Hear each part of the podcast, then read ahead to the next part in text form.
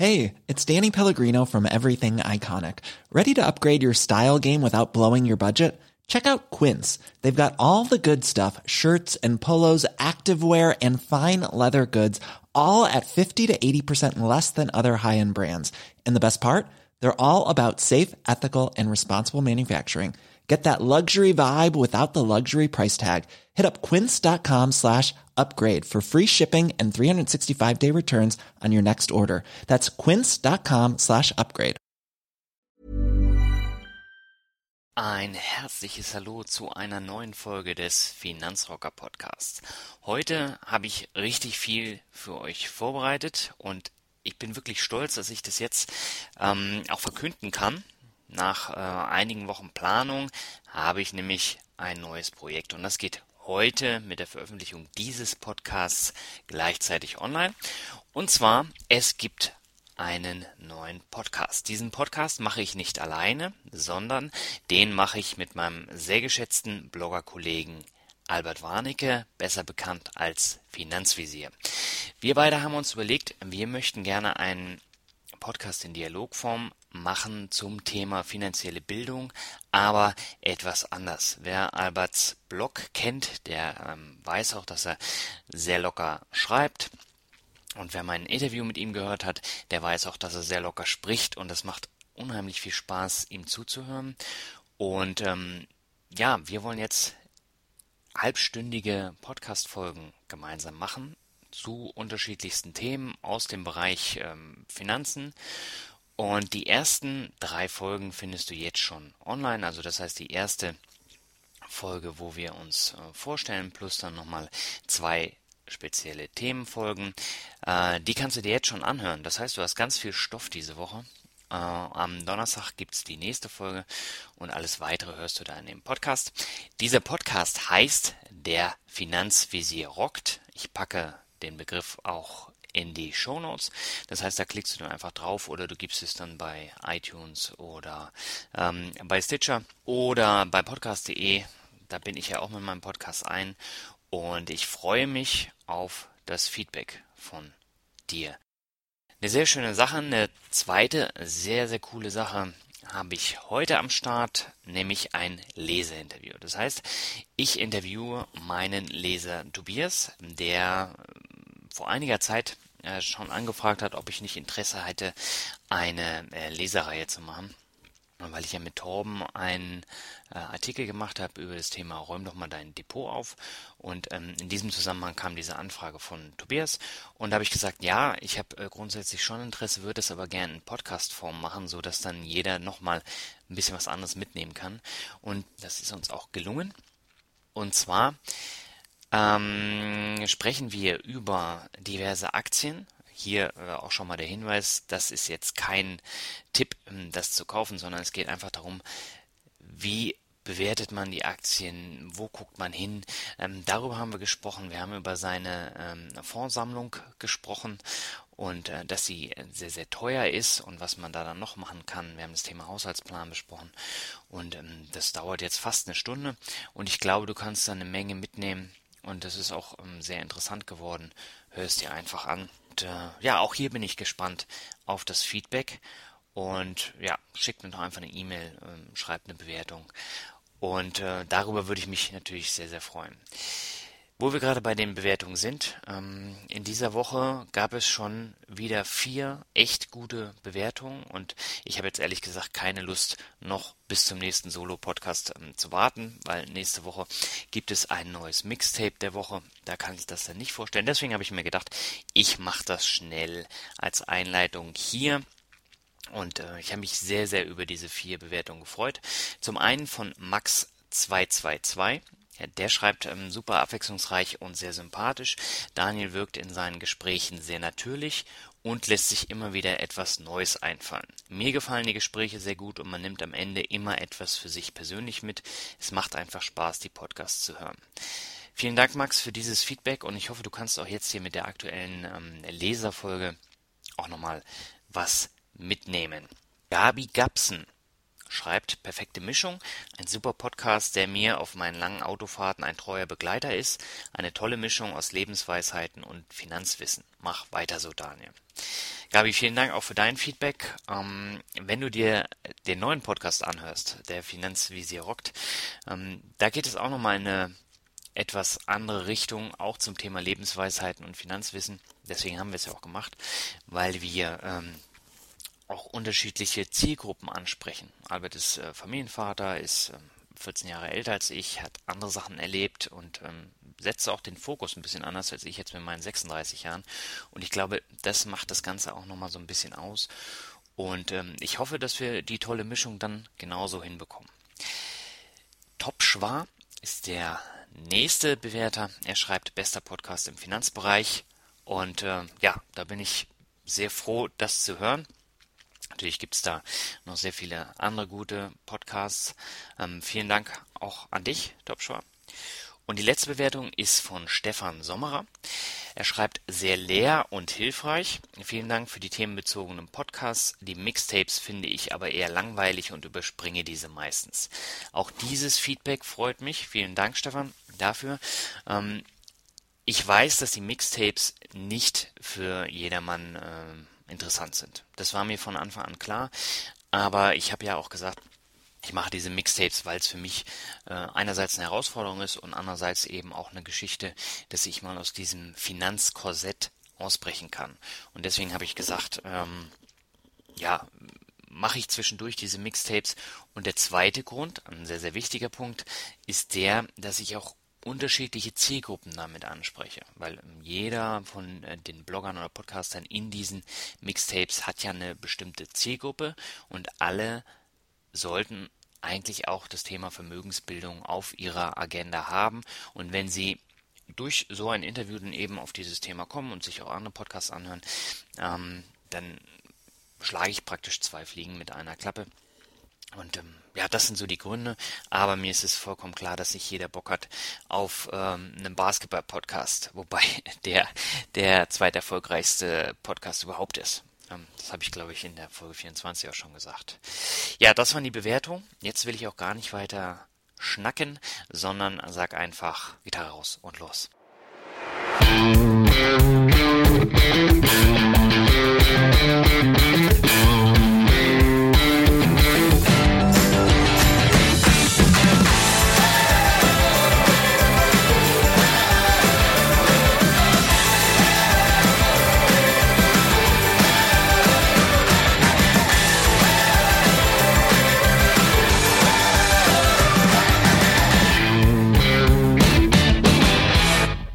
Heute habe ich mal wieder etwas komplett Neues für dich. Heute habe ich nämlich einen Leser meines Blogs im Interview und äh, ich bin schon sehr, sehr gespannt auf die Diskussion, die wir dann gleich haben werden. Es wird mit Sicherheit ein sehr spannendes Interview.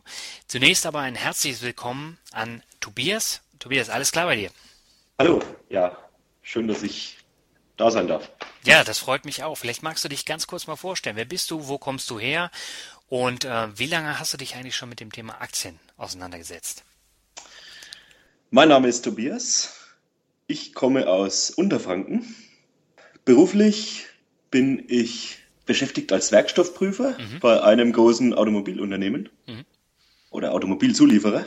Ja. Und mit dem Thema Aktien und Finanzen beschäftige ich mich tatsächlich schon ziemlich lange. Ich würde sagen, das Interesse hat schon in meinem Grundschulalter angefangen. Im Grundschulalter? Im Grundschulalter, ja. Mhm. Wie, wie kommt man da drauf? Das ist eine gute Frage. Also bei mir war ein einprägsames Erlebnis, mhm. dass ich mich, wenn ich mich mit Erwachsenen unterhalten habe, ja. ähm, und es ging über das Thema Finanzen, dass dann meistens die Leute sehr reserviert reagiert haben und ich als Kind wusste natürlich nicht warum, weil als Kind äh, kennt man ja keine Tabuthemen. Nee. Und da war zum Beispiel so eine Aussage, die mich stutzig gemacht hat, weil ich irgendwie eine These vertreten habe, jeder müsste doch mit seinem Geld haushalten können, wirtschaften können. Mhm. Da gab es eine Aussage, ja, das wirst du später auch mal merken, wie schwierig das sein wird. Wenn du mal, wenn du, wenn du mal ein Haus kaufst, dann wirst du auch sehen, dass das alles nicht so einfach ist. Aha. Dann haben wir nur gedacht, warum muss ich eigentlich ein Haus kaufen? Das Wie alt war, warst du da ungefähr? Da war ich etwa zehn, mhm. zehn, elf Jahre alt, würde ich sagen. Und so ging dann quasi mein Interesse los und auch weiter, dass ich halt viele Sachen hinterfragt habe. Mhm. Ja, letztendlich habe ich mich dann auch für interessiert, was gibt es zum Beispiel für, für Möglichkeiten, mein Geld anzulegen. Mhm. Da war natürlich früher klassisch das, das Sparbuch, wo die Oma, der Opa für einen ein bisschen was eingezahlt haben. Mhm. Ich habe mir dann überlegt, woher kommen eigentlich die Zinsen, yeah. die man da jährlich gut geschrieben hat, bekommen hat. War damals wirklich der Meinung, weil ich als Antwort bekommen habe, ja, das kommt von der Bank. habe ich gedacht, ah, die Bank druckt Geld. Ja. Heute weiß ich natürlich, okay, das, das geht ja nur, wenn die Bank selbst Geld verleiht, also Kredite vergibt. Du hast mir ja vor einigen Monaten geschrieben und äh, gefragt, ob ich mir eine Leserserie generell vorstellen kann. Jetzt habe ich diese Serie in den Podcast verlegt, nicht mehr in den Blog, wie, wie diesen einen Artikel, den ich über das Depot von Torben geschrieben habe. Ähm, warum findest du denn sowas interessant und wie bist du auf die Idee gekommen, mich anzuschreiben? Ich fand das einfach interessant, weil es sowas meiner Meinung nach noch nicht gibt. Mhm. Und da habe ich die einfach mal gefragt, ob du eventuell sowas in Erwägung ziehen könntest, mhm. sowas mal zu machen, weil ich es generell auch mal interessant finde, nicht nur das nachzulesen, was der jeweilige Blogger mhm. für, ein, für ein Anlageziel, für ein Anlagekonzept hat, sondern auch mal die Leserschaft, die möglicherweise nur stumm mitliest oder mal einen Kommentar schreibt. Das ähm, fand ich generell immer sehr interessant. Ja, ähm, ich finde es ja auch sehr interessant, mir andere Depots nochmal anzugucken, auch von anderen Bloggern. Aber generell, ähm, gerade wenn jemand äh, aktiv auch anlegt, dann hat er mit Sicherheit äh, viel zu erzählen, ja, so wie du ja auch. Wann und warum hast du denn angefangen, Geld in Aktien anzulegen? Also meine allererste Aktie habe ich im Alter von 16 Jahren gekauft. Das war die berühmte T-Aktie. Mhm. Direkt zum Börsengang. Da habe ich auch mal nachgeschaut, wann das war genau. Das war der 18. November 1996. Puh. 19 Jahre. Ähm, ist das jetzt her? Das ist 19 Jahre her, ja. Mhm. Ähm, also ich glaube, die Älteren von den Zuhörern werden sich noch an die massive Werbung damals erinnern. Mit Manfred die Telekom, Krug. Mit Manfred Krug, genau. die die Telekom da geschalten hat. Ja. Und da ist ja ein richtiges Aktienfieber damals in Deutschland ausgebrochen. Ja. Das ist ja heutzutage fast undenkbar.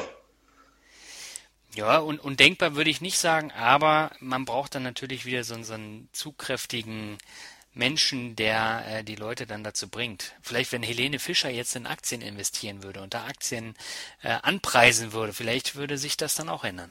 Das weiß ich nicht, weil ich glaube, die Aktie hat mittlerweile eben auch durch die T-Aktie mhm. einen ziemlich miserablen Ruf. ja, nicht die Telekom, sondern irgendwas anderes. Jetzt zum Beispiel BMW oder was weiß ich, wenn Helene ah. Fischer sowas machen würde. Und glaubst du daran? Nee, aber äh, du weißt ja, wie es ist. Letztendlich, äh, wenn du einen Star hast, der dafür massiv wirbt, dann kannst du das Interesse natürlich auch relativ hochhalten. Egal, was für ein Thema das jetzt ist. Aber du musst es in den Fokus der Öffentlichkeit bringen. Aber jetzt sind wir vom Thema abgekommen. Das, das stimmt, ja. Du wolltest sagen, ähm, warum du dich für die Telekom-Aktien entschieden hast. Das war nicht nur wegen Money Krug, oder? Das war nicht nur wegen Money Krug. das war eben, dass ich mich schon auch vorher, auch durch, da war ja das berühmte Planspiel Börse, gab es ja auch damals schon. Ja. Dass man da spielerisch äh, ein bisschen rangeführt worden ist mhm. an, die, an die Börse, dass man sich so eine Art Musterdepot schon aufbauen konnte. Das und das fand ich natürlich, das fand ich natürlich interessant. Ja. Und ja, am Anfang denkt man natürlich, hey, ich kaufe eine Aktie und werde ganz schnell reich. Und bei der Telekom hat man ja am Anfang auch diesen Eindruck gehabt. Ja. Die ist ja vom Erstausgabepreis, wenn man sich das anschaut, umgerechnet 14,57 Euro. Mhm. Ist ja bis auf 100 Euro, glaube ich, war der Höchststand. Ja. Ist sie ja angestiegen. Da hat ja jeder gedacht, das geht unendlich so weiter. Mhm. Ähm, und dass es eben nicht so ist, das ähm, hat eben wahrscheinlich auch vielen Leuten das ein bisschen das Genick gebrochen. Dir auch? Mir komischerweise nicht. weil ich die Telekom-Aktie im Nachhinein gesehen tatsächlich zu einem vernünftigen Preis verkauft habe. Das waren, also genau kann ich mich nicht mehr dran erinnern, das waren knapp 50 bis 55 Euro, wo ich ähm, die Aktien verkauft habe. Ja. Ich weiß auch, ich kann auch dir gar nicht sagen, warum. Das war, das war eigentlich nur ein Bauchgefühl. Ich habe ich hab, ich hab damals noch nichts äh, verstanden von irgendwelchen, von irgendwelchen Kennzahlen wie, wie das, wie das Kurs-Gewinn-Verhältnis. Das hat mich auch überhaupt nicht interessiert. Aber aus irgendeinem, aus irgendeinem Grund, auch wahrscheinlich, weil, weil es immer mehr Konkurrenz für die Telekom gab, ähm, habe ich gedacht, ich muss jetzt raus aus der Aktie. Wie alt warst du da, als du die verkauft hast? Hm, Das war, wann war das? Das war mit 1920. Also drei Jahre nachdem du sie Drei, gekauft hast. drei Jahre. Ich glaube, ich glaube, man hat drei Jahre, nachdem man die Aktie, wenn man die Aktie drei Jahre lang gehalten hat, hat man, glaube ich, 10% äh, Bonusaktien bekommen. Die habe ich noch mitgenommen, in Anführungszeichen, und habe dann verkauft. Dann habe ich auch über meinen Arbeitgeber, wo ich damals aus, meine Ausbildung angefangen hat, das war damals noch Mannesmann, da gab es dann Vorzugsaktien für Mannesmann, für die Mitarbeiter, mit so einer, mit so einer Sperrklausel, dass man, dass man irgendwie sagen musste, man hält die auf jeden Fall, weiß nicht, vier oder fünf Jahre und kriegt die dann zu einem, in Anführungszeichen, besonderen Preis, zu einem ziemlich günstigen Preis. Ja, das hast du ja häufig. Manchmal kriegst du ja eine geschenkt, wenn du drei kaufst und sowas gibt's ja häufig bei Arbeitgebern.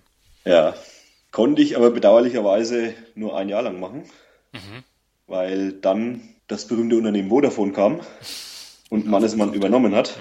Wir waren dann, wir waren die ersten so ungefähr, die Vodafone abgestoßen hat, weil Vodafone rein auf dem Mobilfunk, auf diese Mobilfunkgeschichte fixiert und interessiert war. Und dann war das Thema Mitarbeiteraktien erledigt für mich. Aber du hast ja trotzdem noch weitergemacht. Also Telekom war ja so ein, so ein kleiner erster Erfolg. Mannesmann dann äh, wahrscheinlich eher weniger. Ähm, Na, würde ich nicht sagen. Nee? Nee, weil durch die Übernahme zu Vodafone ähm, ist die Aktie ziemlich stark gestiegen. Und dann irgendwann bekam man dafür Vodafone-Aktien und dann war diese Sperrklausel auch hinfällig. Ach, die war dann hinfällig nach Die war dann hinfällig danach. Ah, ja. okay. Dadurch, dass man dann diese Vodafone-Aktien eben bekommen hat, war die dann hinfällig. Ähm, okay, im Nachhinein, ich hätte vielleicht zu einem besseren Kurs verkaufen können, aber alles in allem war es trotzdem ein recht ordentlicher Gewinn. Ja, ja das, das sagt man hinterher ja sehr oft. Von, Das von sagt man sehr oft. Ne? Ja, das habe ich auch diverse Male gehabt. Jetzt habe ich jetzt bringe ich Ihnen das Beispiel, wo ich auch mal auf die Nase gefallen bin. Mhm. Das war ähm, bevor Sony die PlayStation 2 rausgebracht hat, Mhm. habe ich mir tatsächlich Sony-Aktien gekauft. Oha. Da ist es tatsächlich so passiert, dass die Sony-Aktie erstmal stark angestiegen ist, aber dann kurz darauf genauso stark wieder gefallen ist. Und da habe ich eben den Fehler gemacht, ich habe gehalten. Ich habe gedacht, das, das gibt's nicht, das kommt wieder. Und bis ich dann irgendwann mal gemerkt habe, okay, Sony hat weitaus größere Probleme und nicht nur und nicht nur den Erfolg in Anführungszeichen mit der PlayStation. Ja. Da war es dann schon so spät, dass ich bestimmt 70 bis 80 Prozent Verlust hatte am, am Schluss. Das ist aber ordentlich, vor allen Dingen, wenn man dann mit ein bisschen mehr Geld da reingeht, ne? Ja, Okay. Ähm, lass uns doch mal allgemein über dein Portfolio sprechen. Wir Mhm. gehen gleich nochmal ins Detail, aber generell würde mich jetzt mal interessieren, wie legst du denn heutzutage an und ähm, wie div- diversifizierst du in, in unterschiedliche Aktienwerte oder auch in Fonds? Wie handhabst du das? Also ich habe ähm, bei Aktien habe ich tatsächlich zwei Strategien. Einmal diese ganz klassische Buy and Hold Strategie. Da picke ich mir wirklich Unternehmen raus. Die müssen in Anführungszeichen verschiedene Kriterien erfüllen. Die müssen eine gewisse Dividende ausschütten. Die sollten ihre Dividende auch mal steigern können. Ja, Und die sollten auch ganz gute Kennzahlen haben, wie ein in Anführungszeichen vernünftiges KGV und auch eine, ja, eine, eine, eine gute Unternehmensleitung, das gehört dazu. Ich muss nachvollziehen können, mit was diese Firma Geld verdient. okay. Das ist ja ein ganz wesentlicher Punkt, den Warren Buffett ja auch immer wieder ähm, predigt, ne? Genau. Ja. Man sollte in Anführungszeichen Ahnung haben von dem, oder zumindest ein bisschen Ahnung haben. Man sollte es verstehen, ne? Das Man, Prinzip, oder man sollte es zumindest verstehen, das Prinzip. ja. Ja. Also Biotech ist ja dann schon so ein bisschen komplexer, ne? Das ist auf jeden Fall komplexer, ja. Ja. Und meine zweite Strategie, die ist ein bisschen risikoreicher. Ähm, das ist so eine Art Trendfolgestrategie, würde ich sie nennen. Aha. Da kannst du gerne noch ein bisschen mehr drüber erzählen. Was heißt das? Das heißt, ähm, ganz kurz gesagt, dass man sich von, von Unternehmen die Aktie kauft, die in der Vergangenheit ganz gut gelaufen ist, sagen wir mal im Zeitraum letztes halbes Jahr bis letztes Jahr, mhm. weil davon auszugehen ist, diese Aktie wird weiterhin steigen. Ähm, in, mit dieser Trendfolge habe ich auch so eine Art, ähm, so eine Art Indikator, mhm. wo mir dann gesagt wird, ähm, durch verschiedene Berechnungen, im Einzelnen weiß ich die auch nicht. Aber wenn man die dann sagt, die kann sagen, also die Börsenentwicklung ist augenblicklich oder die sieht gut aus, mhm. dann investiert man in Aktien. Und wenn die nicht gut aussieht, geht man aus diesen Trendaktien raus. Mhm. Und das ist auch, was du vielleicht schon in meinem Portfolio gesehen hast. Ja. Und dann investiert man in einen Short DAX ETF. Okay, das ist dann. Um dann auf die fallenden Kurse zu setzen. Ja, das ist dann die sogenannte Börsenampel, ne? Ja, genau. Mhm. Ähm, ich gebe es zu, ich habe diese Strategie von einer Börsenzeitschrift, mhm. aber ich übernehme sie nicht ganz eins zu eins. Von die haben Euro da, oder, oder von wem hast du das? Äh, vom Aktionär. Vom Aktionär, okay. Mhm. Mhm. Die haben da ein Musterportfolio, aber ich sage mir, das muss man ja nicht eins zu eins nachbilden. Mhm. Aber wenn die zum Beispiel sagen, also da bin ich jetzt in Anführungszeichen denen gefolgt, als die gesagt haben, jetzt kürzlich, dass die Börsenverfassung nicht so gut ausschaut, bin ich der Empfehlung da auch gefolgt. Mhm. Und habe in diesen Short-ETF investiert. Ähm, wo du diese Short-ETF äh, immer wieder erwähnst, das ist auch, glaube ich, das einzige ETF, was du in deinem Portfolio hast, ne? Das stimmt, ja. Ähm, also diese Strategie, die gibt's auch fast äh, genau gleich in der Euro, bloß ähm, dass du da dann eben ein normales DAX-ETF holst oder dir kaufst, beziehungsweise ähm, wenn die Börsenampel auf Rot steht, dass du dann umschwenkst auf ähm, Anleihen und die dann so lange hältst, bis sie dann wieder um, umschwenkt. Nur das Problem bei solchen Strategien, zumindest sehe ich das so, ist immer, du zahlst viel Geld für ähm, Kauf und Verkauf. Das hast du ja ständig. Und wenn wir jetzt so eine Zeit haben wie im August, wo die Märkte mal ordentlich runtergehen, dann gehen sie wieder hoch. Im, Im, Oktober können sie ja dann wieder runtergehen. Dann bist du nur am Kaufen und Verkaufen und verschwendest praktisch Börsengebühren. Das ist zumindest meine Meinung. Deswegen bilde ich sowas nicht nach. Mhm. Genau, die Gebühren, da bin ich mit dir einer Meinung. Mhm. Ähm, das ist der große Nachteil. Damit muss man entweder leben oder man lässt es bleiben. Ja. Mhm. Lass uns doch mal ganz kurz noch ein paar ähm, Werte aus deinem Depot vorstellen. Wir haben uns äh, im Vorfeld ja schon über einen Wert unterhalten, der in dem vergangenen Jahr sehr, sehr stark angestiegen ist. Jetzt weiß ich nicht, ob du das nach der Trendfolgestrategie gekauft hast oder ähm, wegen anderen Gründen. Und zwar ist die Rede von Xing. Da hast du ja auch ordentlich Gewinn abgeräumt. Ne?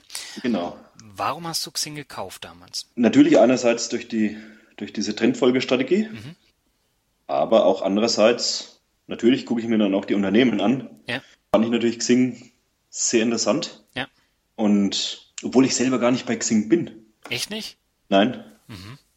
Das ist natürlich sehr spannend. Halte ich das trotzdem für ein Instrument, was wahrscheinlich den zukünftigen Arbeitsmarkt zumindest mal na, revolutionieren würde ich jetzt nicht sagen, aber ja. schon in eine andere Richtung stoßen wird. Also so wie die Bewerbungen früher abgelaufen sind, wird es wahrscheinlich nicht mehr sein.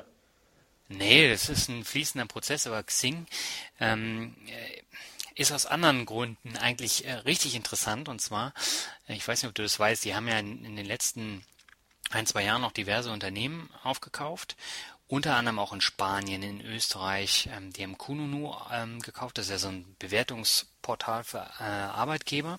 Mhm. Und der neueste Trend, ähm, das sind Eintrittskarten. Das heißt, man kann über Xing ein Event erstellen und kann darüber Eintrittskarten anbieten. Habe ich jetzt diverse Male schon ähm, gesehen und das wird sehr, sehr häufig auch genutzt, gerade von so ähm, äh, kleineren Events, die nicht die Kohle haben, das über Eventim oder sonst was zu machen. Und gerade das macht Xing als Börsenwert sehr interessant. Okay, das habe ich tatsächlich auch nicht gewusst. Ja, also ich beschäftige mich viel mit solchen Geschichten und das ist auch der Grund, warum Xing so exorbitant äh, gewachsen ist. Also das ist ja von 80 Euro im letzten Jahr auf 160, 170 Euro gegangen. Ja, und, und wenn, wenn man zwei Jahre zurückgeht, dann waren die, glaube ich, irgendwo bei 40 Euro sogar in Anführungszeichen nur gestanden. Ja, das ist ganz extrem. Und normalerweise, wenn man sich äh, Xing anguckt, ähm, aber man muss natürlich auch erstmal den Mut besitzen, wenn man sich dann die Börsenkurve anschaut und mhm. sieht, okay, der Wert ist jetzt, war jetzt bei 40, steht jetzt bei 80. Das sagen nämlich viele, okay, der hat sich schon verdoppelt. Ja. Das kann ja gar nicht mehr weiter steigen. Aber ich halte das für einen Fehler, so zu denken. Ja, du hast ja auch alles richtig gemacht. Du hast sie mit 80 ja. gekauft, oder? Ja, genau. Und mit 160 verkauft? Ja, es, was, was war der Verkaufskurs? 165, glaube ja. ich, ja. Ja, das ist schon der Hammer. Aber äh, ich bin der Meinung, Xing kann durchaus noch weiter steigen, aber nicht wegen dieser ähm, Profilgeschichten oder äh, Karrierenetzwerk, sondern wegen dem ganzen Netzwerk drumherum, was immer größer wird. Und äh, das kriegt kaum einer mit. Und das ist eine sehr, sehr spannende Geschichte. Nicht ja. nur bei Xing, sondern auch bei anderen Firmen. Okay, ja.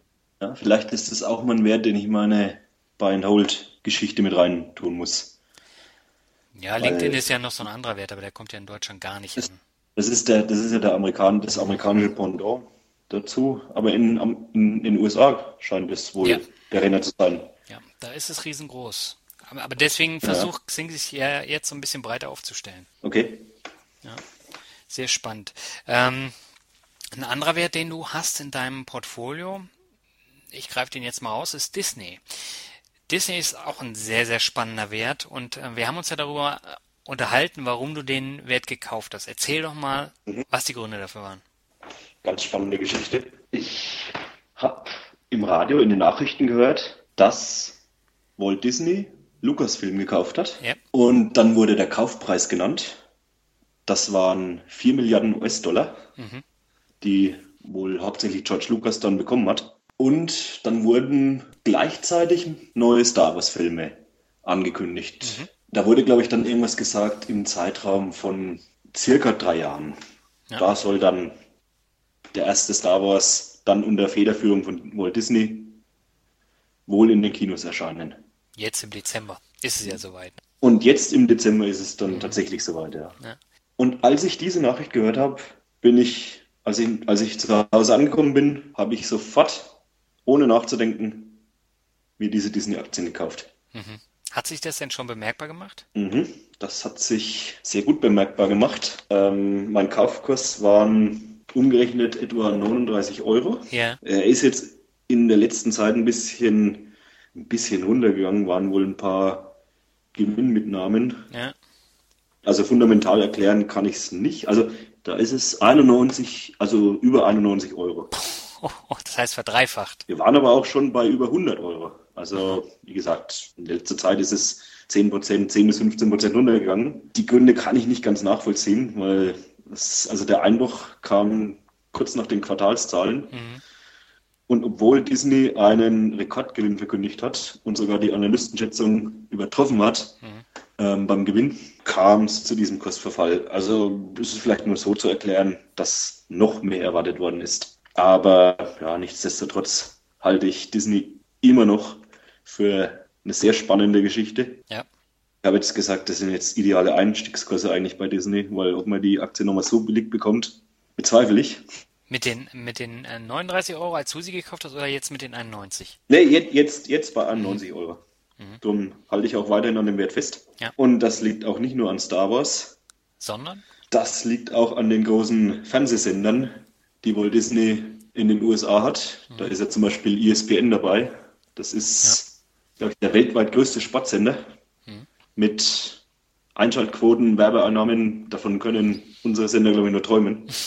Dann die, die Freizeitparks, die wohl trotz horrender Eintrittspreise Rekordbesucherzahlen vermelden. Ich glaube, ich habe mal was gelesen, dass in den USA eine Tageskarte und es ist vollkommen egal, ob für einen Erwachsenen oder für ein Kind. Ja. Da wird der gleiche Preis verlangt. Der liegt mittlerweile bei über 100 Dollar. Was? Über 100 ja. Dollar pro Person? Pro Person. Aber die Leute zahlen es. Das ist schon heftig. Aber du hast natürlich auch hohe Kosten, wenn man sich jetzt zum Beispiel Euro Disney anguckt. Ähm, aber ich glaube, Euro Disney, wenn ich es richtig weiß, wurde sogar abgestoßen. Also ist jetzt in Anführungszeichen selbstständig. Mhm. Hat aber den Namen ja trotzdem behalten. Hat den, den Namen, klar, klar, den, hat, den haben sie behalten. Aber ich glaube, aus dieser Geschichte ist, also das, das, das Mutterunternehmen zumindest in Anführungszeichen raus. Das, das könnte natürlich eine Tochtergesellschaft sein. Mhm. Ganz genau bin ich da natürlich nicht drin. Aber da, nein, das weiß ich nicht. Da muss ich mich tatsächlich, das, also Euro Disney ist richtig. Hm, das ist so ein bisschen das, äh, ja, das, das kleine Problemchen, sage ich mal. Aber jetzt ist ja auch ein neuer Freizeitpark, wird im Moment gebaut in China, ich glaube in Shanghai. Aha. Das soll auch, glaube ich, der von den Disney-Themenparks zumindest der, der bislang größte werden. Mhm. Und da sage ich natürlich auch, also das hat natürlich Potenzial. Klar, im Moment China, jeder redet über China, dass da im Moment alles zusammenbricht, scheinbar. das, das, wird stimmt, sich auch wieder ändern. Ob, ob das stimmt, sagen wir so dahingestellt, ja. Mhm. Schon allein, wenn man, wenn man sich überlegt, 1,3 Milliarden Menschen oder so, die momentan in China leben, mhm. kann man sagen, 1,3 Milliarden potenzielle Besucher für diesen Themenpark. Ja, ja, man sieht es ja auch an einem also, Beispiel wie, wie äh, Alibaba. Da habe ich jetzt heute einen Artikel gelesen, wo sie dann kritisieren, dass die Zahlen ja viel zu gut sind und äh, dass der Börsenkurs jetzt unter dem Einstandskurs wieder ist, nachdem er sich verdoppelt hatte.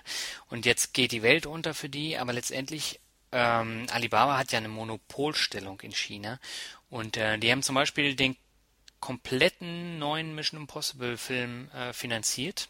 Ähm, der ist also komplett von chinesischen Geldgebern finanziert worden.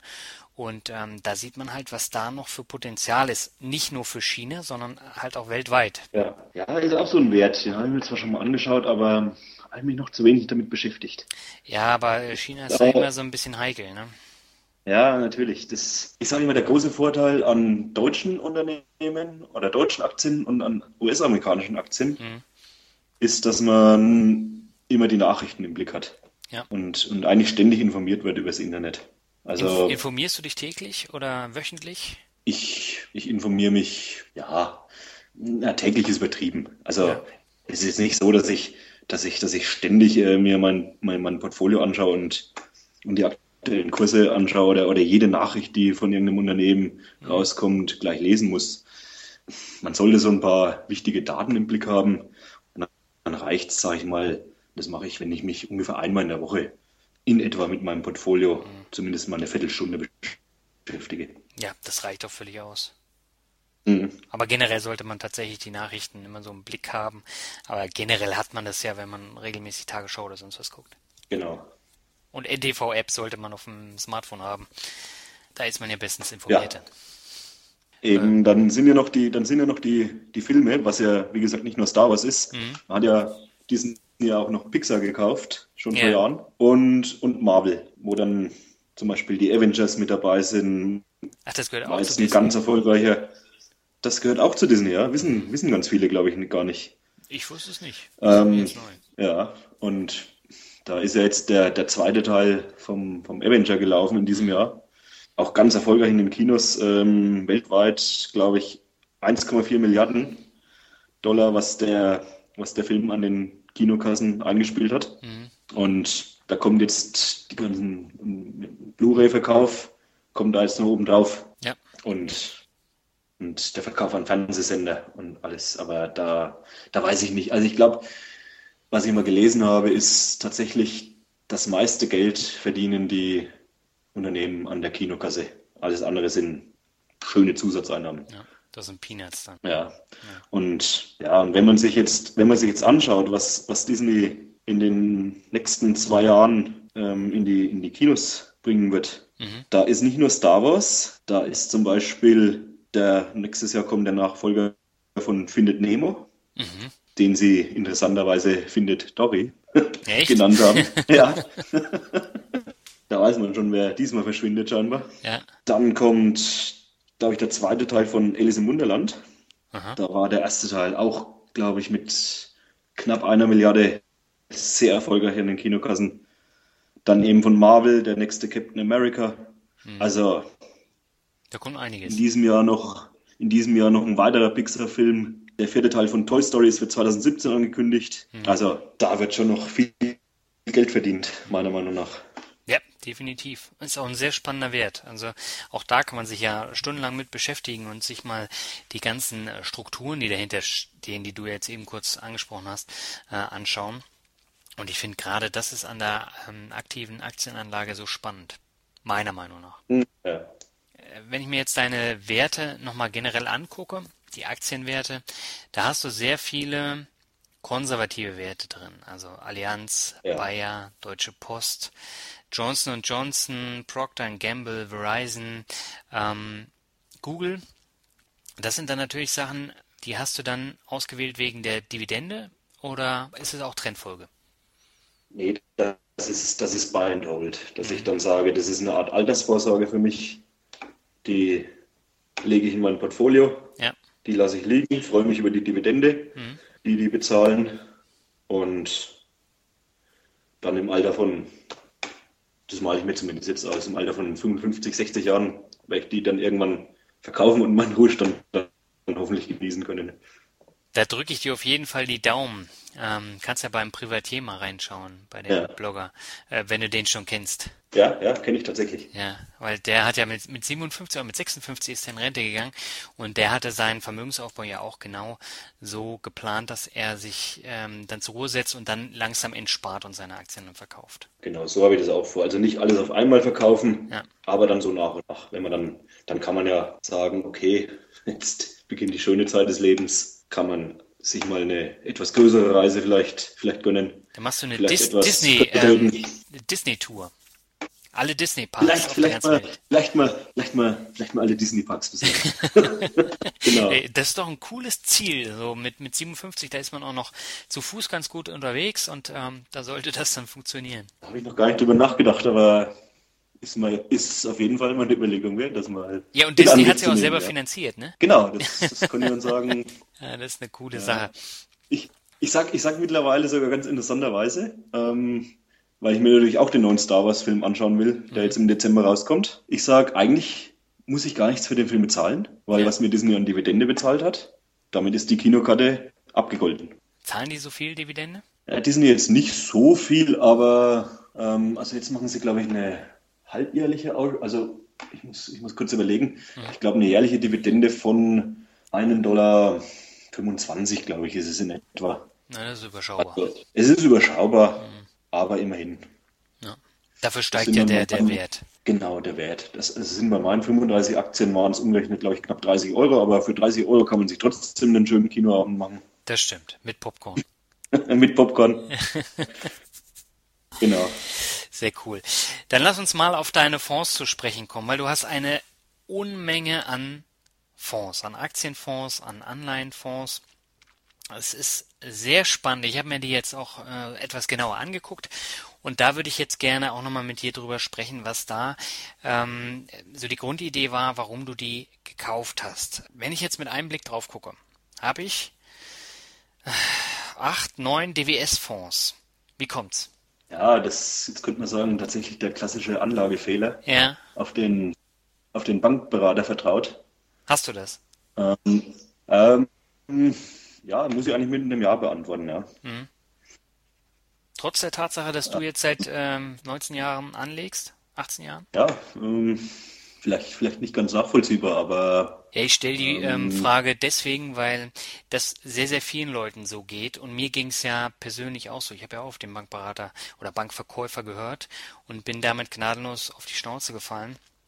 Und deswegen ähm, finde ich es einfach gut, wenn man sich darüber unterhält, dass man dieses Wissen auch nochmal weitergibt. Wie, wie kann man das Ganze günstiger machen?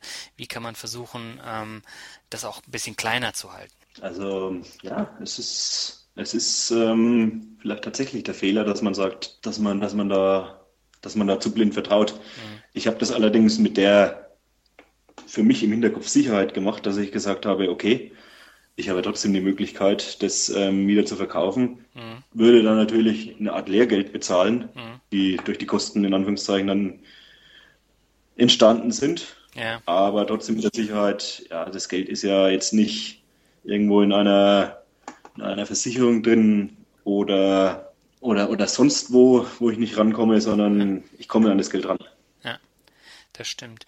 Lass uns mal kurz über zwei DWS-Fonds äh, sprechen, die ich rausgesucht habe. Zum einen ist es DWS Top Dividende, den habe ich auch in meinem Portfolio. Der ist äh, sehr gut bewertet, läuft eigentlich seit Jahren gut, hat dann mal zwischendurch so eine Schwächephase, aber generell äh, ist er allein schon von der Ausschüttung echt gut. Warum hast du dich für den entschieden? eben auch durch die Dividendenstrategie, mhm. dass ich einfach gesagt habe, okay, da sind so viele Titel drin, die kann ich gar nicht alle als Einzelwert kaufen. Ja. Und da kriegt man eigentlich gute Mischung dann rein. Definitiv. Ein anderes Beispiel, DWS Convertibles. Das sind Wandelanleihen. Der Fonds hat eine Fondsnote an der Euro, ähm, das ist eine 5. Ähm, der hat auch keine vernünftige Performance jetzt abgeliefert. Warum findet sich sowas in deinem Portfolio wieder? Also ich bin mit dem, mit dem Wunsch eben hingegangen, noch zusätzlich zu diversifizieren mhm. Zu meiner aktiven Aktienanlage. Und in Anführungszeichen habe ich da, um es nochmal zu wiederholen, wahrscheinlich den Fehler begangen, mich zu blind auf meinen Berater zu verlassen. Ja. Und dann kam halt auch so ein Fonds dann dabei raus. Warum hast du dich nicht darum gekümmert, in ETFs zu investieren? Mm. Weil du sparst ja letztendlich viel Geld damit, ne? Wenn ja. ich mir so die, die jährlichen Kosten angucke. Also der ähm, Convertibles hat jetzt Kosten von, das muss ich mal ähm, nachgucken, äh, 0,85, das geht, aber du hast einen Ausgabeausschlag von 3% und du hast eine Performance in den letzten fünf Jahren von 7%. Da fängst du jetzt zum Beispiel nicht mal die Inflation mit auf. Und ähm, ähm, ja.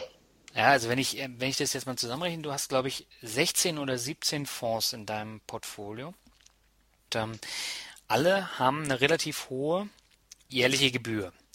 Und ähm, wenn ich jetzt das gleiche in ETFs hätte, würde ich natürlich sehr, sehr viel Geld sparen. Und deswegen frage ich hier natürlich nach. Ja, ja, hm, muss ich, muss ich jetzt so, muss ich jetzt offen zugeben, bestimmten Fehler von mir. Ja. Dass ich mich, dass ich mich da zu wenig damit beschäftige. Mhm. Ähm, komischerweise, wenn du zu einem Berater gehst und willst ETFs, wird sofort immer abgeblockt. Ja, warum wohl? Der verdient daran ja auch nichts. Gar nichts verdient er. Wird immer gesagt, ja, ETFs und so weiter, da gibt es ja Besseres. Ja. Da gibt es ja auch aktiv gemanagte Fonds, kommt dann immer das Argument, die besser sind als ETFs. Ja. Dann sage ich, ja, bestimmt, aber die 5%, die dann besser sind, muss man erstmal finden. Äh, definitiv. Äh, hast du gestern meinen Newsletter bekommen? Ähm, habe ich jetzt nur überflogen. Da habe ich ja den Finanzbegriff der Woche, ähm, Total Expense Ratio, also TER. Und da habe ich äh, auch am Ende den, den Spruch gebracht, wenn du mal bei deinem Bankberater sitzt, dann musst du ihm sagen, du möchtest eine, eine TER von 0,5 und gar keinen Ausgabeausschlag. Und dann machst du von seinem Gesicht mal ein Foto. Und äh, das ist eine sehr, sehr spannende Geschichte, weil das wird keiner von sich aus erwähnen. Weder bei äh, der Deutschen Bank noch bei der Sparkasse noch sonst wo. Ähm, Interessanterweise hört man dann zum Beispiel ähm, bei, bei, meinem letzten, bei meinem letzten Gespräch bei der Sparkasse dann auch so, dieses, ja, an dem Ausgabeausschlag, da könne man ja was machen. Echt? Das hat mir, mir noch keiner gesagt. Echt? Ja. Das ist ja nett. Ja. Da hättest du mal sagen sollen, ja, ich gehe ins Internet und ähm, kaufe bei so einer Depotbank äh, das ohne Ausgabeaufschlag, den gleichen Fonds. Mhm. Gibt's ja auch die Möglichkeit. Das gibt's auch, ja. ja. Das Problem ist, dass viele das eben nicht wissen, dass man heutzutage überhaupt keinen Ausgabeaufschlag mehr zahlen müsste wenn man sich denn drum kümmert. Du hast ja sowohl DK als auch DWS drin und dann noch ein paar andere.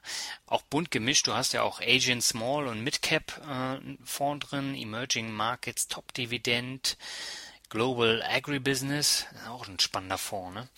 Ähm, Emerging Markets, Corporate Bonds, also du hast echt eine, eine sehr, sehr breite Mischung, aber diese sehr, sehr breite Mischung kostet natürlich viel Geld, die du mit ETFs halt noch breiter streuen könntest und ja, weniger ja, müsst, zahlen müsstest. Genau, da müsste ich eigentlich, da müsste ich eigentlich reagieren und aktiv werden. Torben ähm, hat's gemacht, nachdem ich mit ihm drüber gesprochen habe.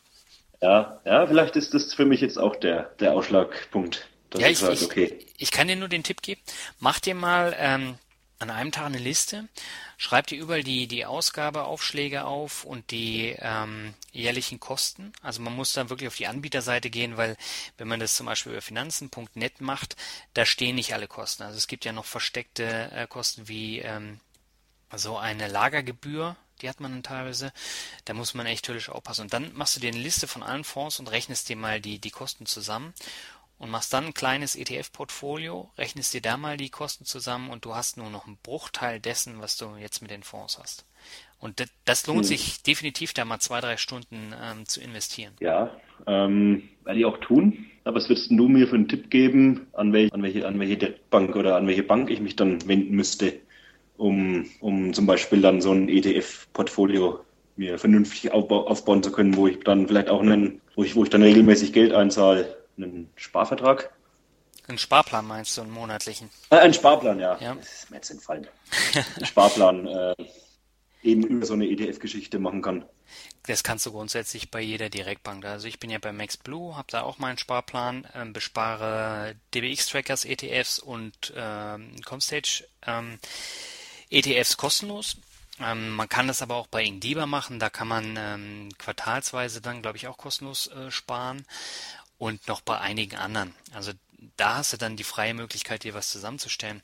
Und generell kann ich dir da nur den Tipp geben, halte dein ETF-Portfolio so einfach wie möglich. Also es reicht grundsätzlich wirklich in zwei ETFs zu investieren.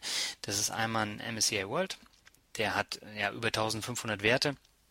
Da bist du sehr, sehr breit gestreut und die Kosten sind da, ich glaube, bei dem Comstage auch sehr, sehr klein mit 0,2 Prozent im Jahr. Ausgabeaufschlag hast du keinen. Und das zweite ETF, das sind die Emerging Markets, wo du dann ähm, die BRIC-Staaten mit ähm, äh, abdeckst, also Brasilien, Russland, Indien, China. Und damit bist du eigentlich mit 2300 Unternehmen perfekt aufgestellt. Die hast du wahrscheinlich jetzt auch durch dein äh, Fondsdepot, ähm, aber die Kosten sind halt zehnmal höher. Ich, schätze ich jetzt mal, aber ich denke mal, das ist zehnmal höher. Mhm. Und da würde ich einfach mal gucken, also Comdirect bietet das ja auch an, ähm, den, den Sparplan. Und ich meine, da sind die gleichen ETFs auch von Comstage äh, kostenlos besparbar und die sind auch sehr günstig. Und ähm, ich bin sowohl beim Explore als auch bei Comdirect und ich kann beides eigentlich weiterempfehlen. DAB habe ich auch Erfahrung mit und auch da höre ich nur Gutes und habe auch selber gute Erfahrungen gemacht. Okay. Und du sparst viel Geld. und darum geht es ja letztendlich, ne? Darum geht es, genau. Mhm. Eine Frage habe ich aber noch, und zwar Grundbesitz Europa. Das ist auch so ein typischer Bankberaterfonds. Ähm, warum hast du dich für den entschieden? Das war so ein, also das war tatsächlich ein bisschen meine Schuld, dass ich gesagt habe, okay, als zusätzliche Diversifikation mhm. ja, vielleicht so ein offener Immobilienfonds nicht schlecht. Ja. Ähm, ich habe mir tatsächlich auch mal einen, einen geschlossenen Fonds angeschaut, mhm. davon dann aber letztendlich dann doch die Finger gelassen. Ja, die sind nicht ohne die Dinge. Ja, weil es hat sich zwar interessant angehört, aber hm, ja, ich müsste, ich müsste jetzt auch mal nachschauen, wie da dieser Anbieter, der scheint zwar schon relativ erfolgreich zu sein. Mhm. Und, und man liest auch nicht viel über den Anbieter, was meistens ein gutes Zeichen ist. Ja. Also das ist sowohl so, ein, so eine Geschichte, wo hauptsächlich Immobilien in den, in den USA gekauft werden, in, und zwar nicht irgendwo auf dem, auf dem Land oder so, sondern, sondern tatsächlich in Großstädten. Und ähm, die werden dann in Anführungszeichen renoviert, hergerichtet und dann wieder verkauft. Aber die Kosten haben mich dann ein bisschen abgestreckt. Ja. Und man hätte einen Haufen Geld in die Hand nehmen müssen. Ich glaube, äh, Mindestbeteiligung war 30.000 Dollar oder sowas. Nee, und dann also, habe ich gesagt, das, das, ist mir zu viel Geld auf einmal. Ja. Das kann ich auch nachvollziehen.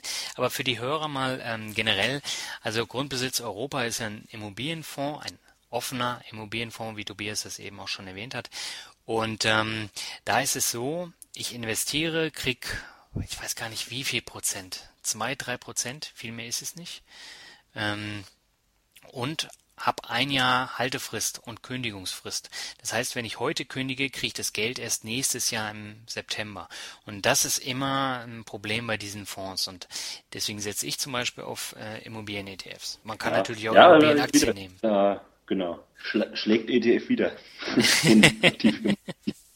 ja, du bist auf jeden Fall flexibler und ähm, da steckt auch sehr, sehr viel drin, also sehr breit diversifiziert und bei dem Grundbesitz Europa, das ist ein relativ starres Gebilde. Ja. ja. Lass uns mal von den Fonds ein bisschen weggehen. Äh, ich hoffe, du hast da ein bisschen okay. was mitgenommen. Ähm, ich finde es auf ein sehr, sehr Fall. spannendes also Thema. Ich, ich merke, ich merke, ich muss was tun, ich muss ein paar raushauen. muss ein bisschen umschichten. Und ein bisschen Geld sparen, dass du dann in bessere Aktien investieren sparen, kannst. Genau. Ne? Ja. Wie handhabst du das denn mit dem Thema Tages- und Festgeld? Hast du dir da auch eine Basis aufgebaut?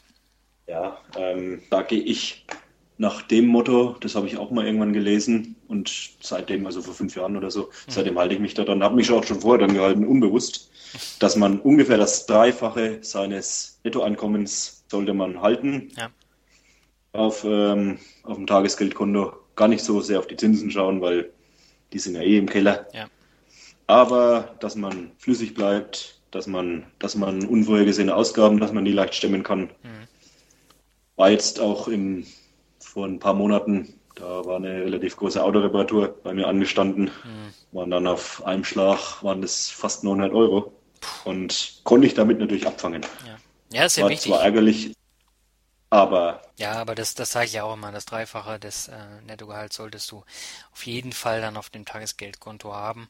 Aber natürlich abhängig davon, wie viel Ausgaben du generell hast. Hast du ein Auto, hast du eine eigene Wohnung?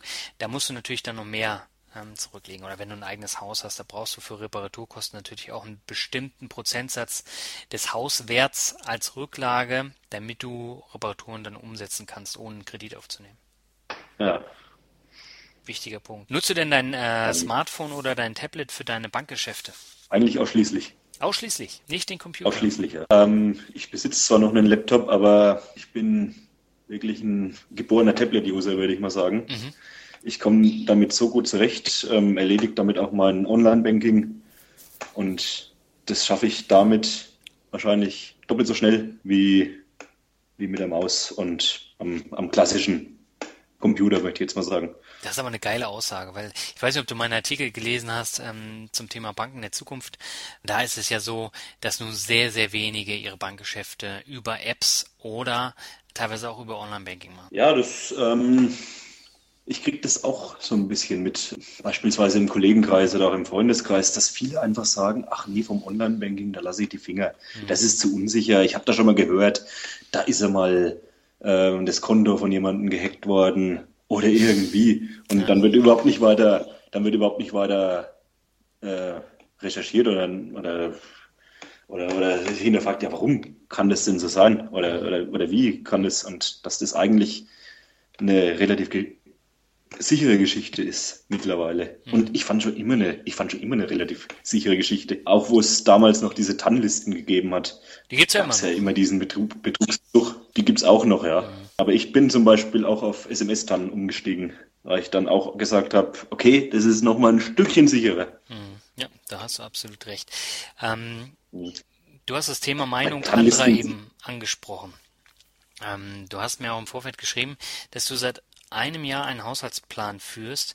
Wie hat sich denn dein Ausgabeverhalten seitdem verändert? Welche Feststellungen hast du denn seitdem gemacht? Auch da muss ich sagen, dass ich, glaube ich, gar nicht so viel verändert habe. Also was weniger geworden ist, sind so ein bisschen die Spontankäufe. Mhm. Wo man einen ganz einfach mal gesagt hat, ach, ich esse jetzt mal, ich esse jetzt mal auswärts, holt sich, holt sich schnell mal den Döner an der nächsten Imbissbude. Ja. Oder oder geht mal zum Chinesen oder zum Griechen oder, oder einfach so zum Essen. Und auch wenn man unterwegs ist im, in der Fußgängerzone, mhm. dass man sich da mal ein neues T-Shirt, da eine neue Jeans und daheim stellt man fest, hm, hätte ich gar nicht so sehr gebraucht. Mhm. Das ist weniger geworden, diese Spontankäufe, weil man sich ja die Aufgabe stellt, man muss, wenn man eine Ausgabe macht, muss man die dann eintragen. Ja. Und das diszipliniert ein bisschen. Ja, ich kenne das, ich mache das ja auch. Ja. Ähm, mir ist es aber tatsächlich mal jetzt auch kürzlich erst passiert, dass in meinem Freundeskreis, ähm, also ich habe es noch nicht mal erzählt, aber die haben das mitbekommen. Da war ich interessanterweise auf einem Wochenendausflug in Regensburg, ähm, weil einer von meinen Freunden da im Moment beruflich für, also der war jetzt für ein halbes Jahr in Regensburg und ist jetzt nochmal für vier Wochen in Regensburg. Mhm. Und da haben wir den für ein Wochenende besucht. Und okay, da waren wir dann auch essen. Das gehört dann, also das gehört dann irgendwo dazu. Wenn ich Urlaub habe, dann gehe ich essen, dann gönne ich mir das auch. Ja. Da gucke ich auch weniger auf die Kosten. Aber ich habe die Kosten hinterher eingetragen. Mhm. Ich habe dann, ich hab dann mein, mein Tablet rausgezogen, weil über das führe ich das Haushaltsbuch, ähm, habe dann den Betrag eingegeben und dann haben die das gemerkt, haben gefragt, was machst du denn da? Und habe ich gesagt, ich für Haushaltsbuch. Das konnten die überhaupt nicht nachvollziehen. Mhm. Und selbst jetzt muss ich mir manchmal noch immer mal einen Spruch anhören. Ja, du führst Haushaltsbuch, wie, wie kommst du denn auf sowas? Ich, ich sag dann immer eigentlich ganz einfach, ja, ich möchte meine Ausgaben im Überblick haben und auch auf der anderen Seite meine Einnahmen. Ja. Dann kam zum Beispiel die Aussage, ja, Einnahmen sind ja überschaubar. Da hat man ja nur in Anführungszeichen eine Einnahme. Habe ich mir, ich habe hab ich mir nur im Stillen gedacht, ah, stimmt nicht ganz.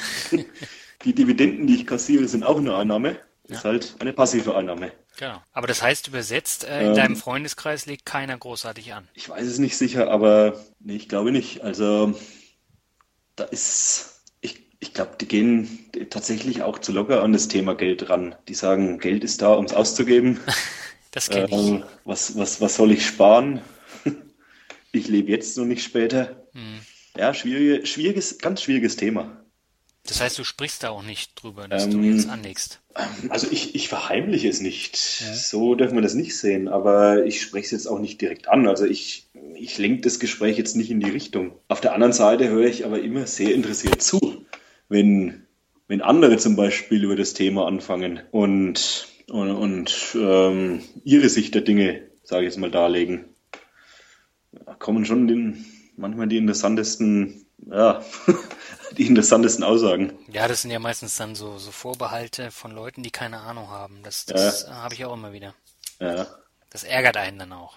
Auch ich führe ja schon spannende Diskussionen immer mit, mit Kollegen, mit Freunden und äh, die sehen es halt nicht so ganz ein. Ja.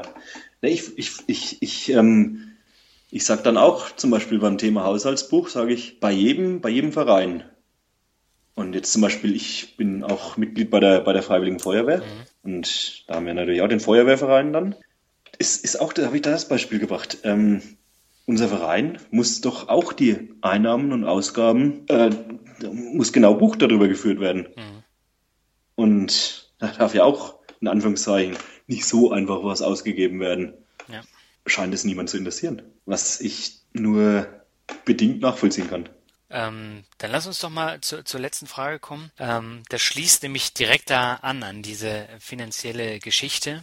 Ähm, was hältst du denn von Finanzblogs, um sich äh, den Themen Geldbörse, Rente und Versicherung zu nähern? Auch äh, jetzt gerade für Leute, die bisher keine Lust hatten, sich darum zu kümmern. Ähm, ja, ist auch schwierig. Also ich persönlich finde die, diese Finanzblogs natürlich sehr interessant, mhm. aber ich glaube jetzt auf der anderen Seite auch nicht, dass ich unbedingt die Leute, die, die sich damit nicht beschäftigen, mit dem Thema Geld und Finanzen allgemein, mhm. dass die gerade auf solchen Blogs sich dann informieren.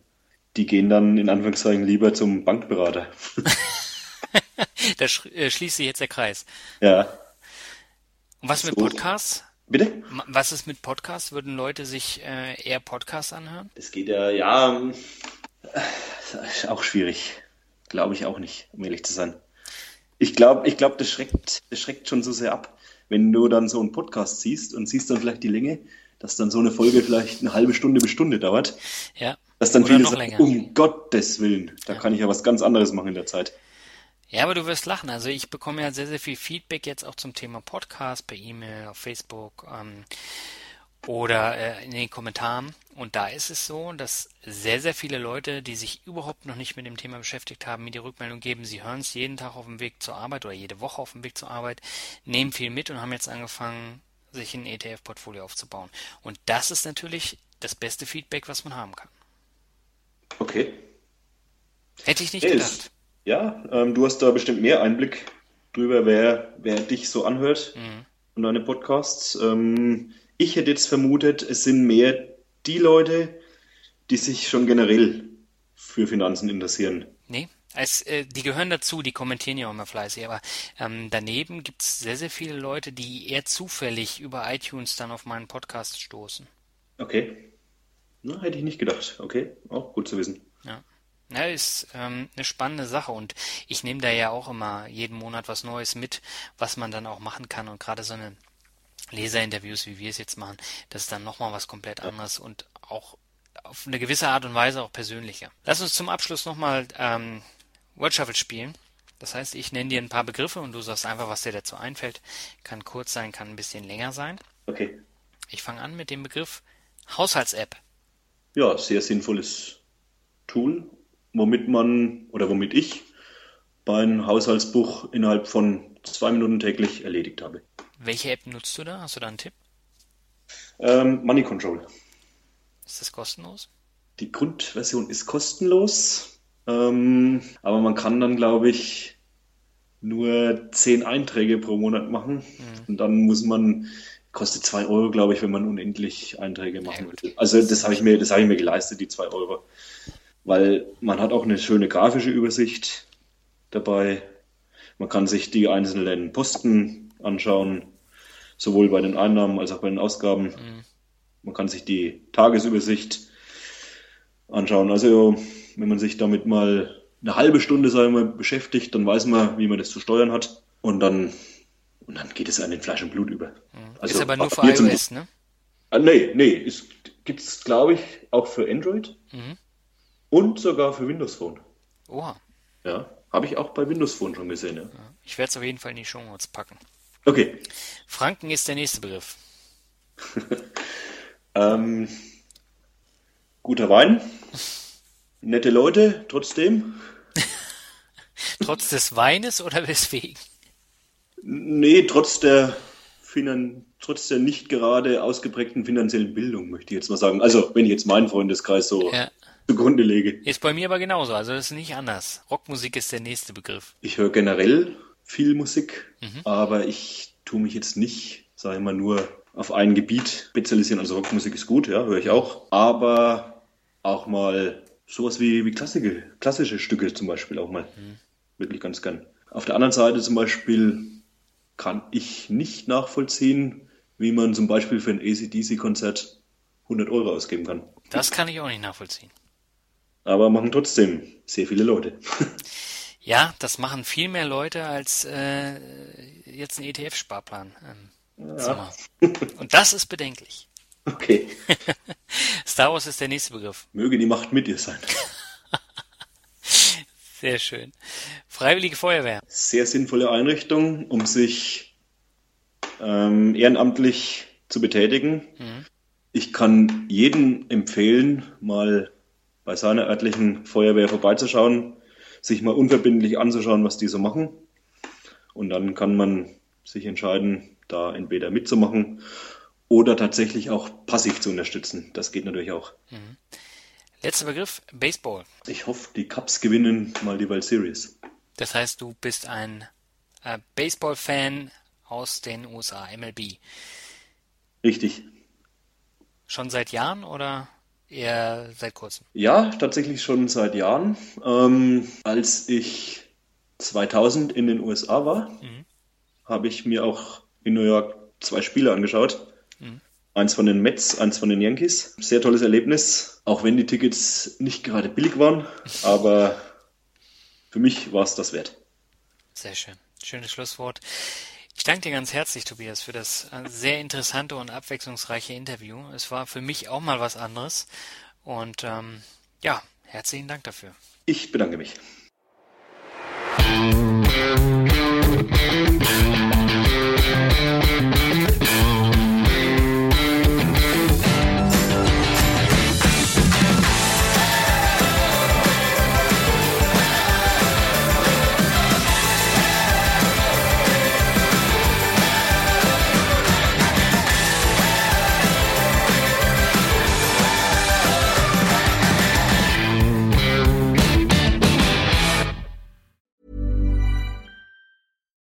We're on a budget, we still deserve nice things. Quince is a place to scoop up stunning high-end goods for 50 to 80% less than similar brands. They have buttery soft cashmere sweaters starting at $50, luxurious Italian leather bags, and so much more. Plus, Quince only works with factories that use safe, ethical, and responsible manufacturing. Get the high-end goods you'll love without the high price tag with Quince. Go to quince.com/style for free shipping and 365-day returns.